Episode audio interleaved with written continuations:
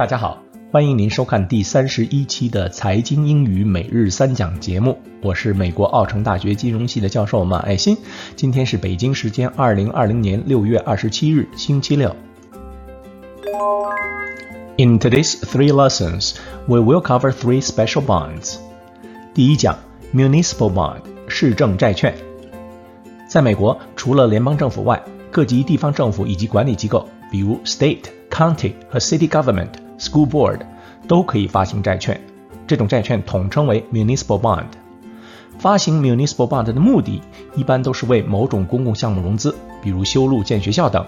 还债的方式是通过税收或项目本身所产生的效益，比如收费高速的桥路费等。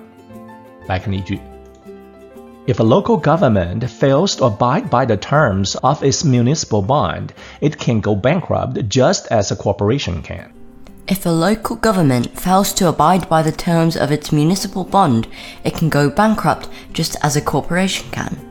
如果一个地方政府不能够履行它所发行的市政债券所规定的条款，那这个政府也会像公司一样破产。第二讲，foreign bond，外国债券。外国债券顾名思义就是外国机构在本国以本国货币发行的债券。在中国，从2005年开始发行的熊猫债券就是这种性质，就是国外金融机构在中国国内发行的人民币债券。这样做的目的，一来满足国外企业对本国货币的需求，增加本国货币的流通性；二来为本国投资者提供投资国外企业固定收益产品的机会。所有外国债券的发行都需要严格遵守发行地国家的法律法规。我们来看例句 ：Because investing in foreign bonds involves additional risks. Foreign bonds typically have higher yields than domestic bonds. Because investing in foreign bonds involves additional risks, foreign bonds typically have higher yields than domestic bonds. 由于投资外国债券所需承担的风险更多，外国债券的回报率一般高于本国债券的回报率。 The third lesson of today is a confusing one. 第三讲要讲的 Eurobond 欧洲债券是一个金融学里经常把人搞糊涂的概念。在金融领域，the two words euro and European often have nothing to do with Europe。比如这里的 Eurobond，究竟什么是 Eurobond？ 我们假设某家外国银行准备在中国国内面向国内投资者发行一种美元债券。既然是外国金融机构发行的债券，那这种债券是不是上一讲中所说的 foreign bond？No, it is not。因为债券虽在中国发行，但却不是人民币债券，这种债券就叫 euro bond。是的，你没有听错，在中国发行的外币债券，包括国内金融机构发行的外币债券，都叫 euro bond。推广开来，凡是在货币原发行国家之外的国家和地区发行的该货币的债券，都叫 euro bond。在美国发行的人民币债券，在新加坡发行的日元债券，在韩国发行的欧元债券，在日本发行的欧元债券都叫 Eurobond。Many of you may have the following question：为什么要在货币原发行国家之外发行这种货币的债券呢？难道不是原发行国拥有该货币最充足的储备吗？没错，原发行国的确拥有他们自己货币的最充分的供应。